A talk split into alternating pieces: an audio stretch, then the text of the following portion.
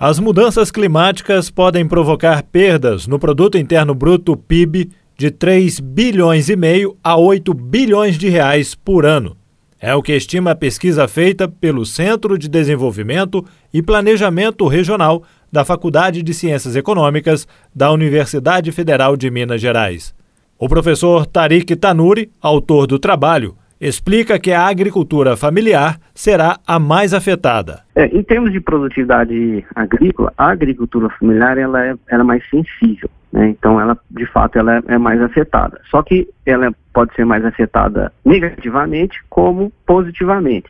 Então, por exemplo, se a gente for analisar a região sul, tanto o agronegócio quanto a agricultura familiar vão ser positivamente impactados. Só que em termos de nível de atividade econômica, a agricultura familiar cresce mais. Uh, mas isso é a, a, região que vai ser beneficiada. Né? Agora, no resto do país, por exemplo, no norte, a gente tem uma queda muito maior no nível de atividade da agricultura familiar do que da agricultura patronal. Principalmente que lá tem, é uma característica, né? lá tem muito agricultor familiar.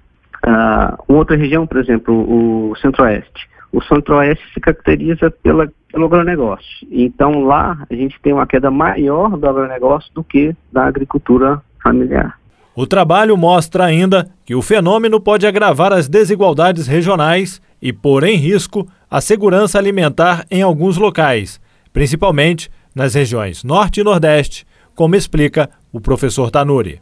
Justamente pelo fato da mudança climática ser espacialmente heterogênea, né, a gente tem as regiões Norte e Nordeste como as mais negativamente impactadas, uh, e, e, são justamente essas regiões uh, as regiões menos desenvolvidas no país, né, em termos de BH, em termos de PIB.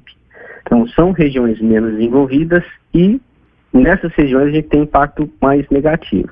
Já as regiões sul, e principalmente o estado de São Paulo, são regiões muito importantes em termos econômicos, né, tem os maiores IDH, IDHs do país, uh, e essas regiões vão ser beneficiadas com o aumento de produtividade. Então, isso tudo uh, pode fazer com que o fenômeno aumente as disparidades regionais do país né, que já é um país bastante desigual e o fenômeno pode ampliar essa, essa característica. Em relação à segurança alimentar, isso é um, uh, uma questão mais vinculada à agricultura familiar.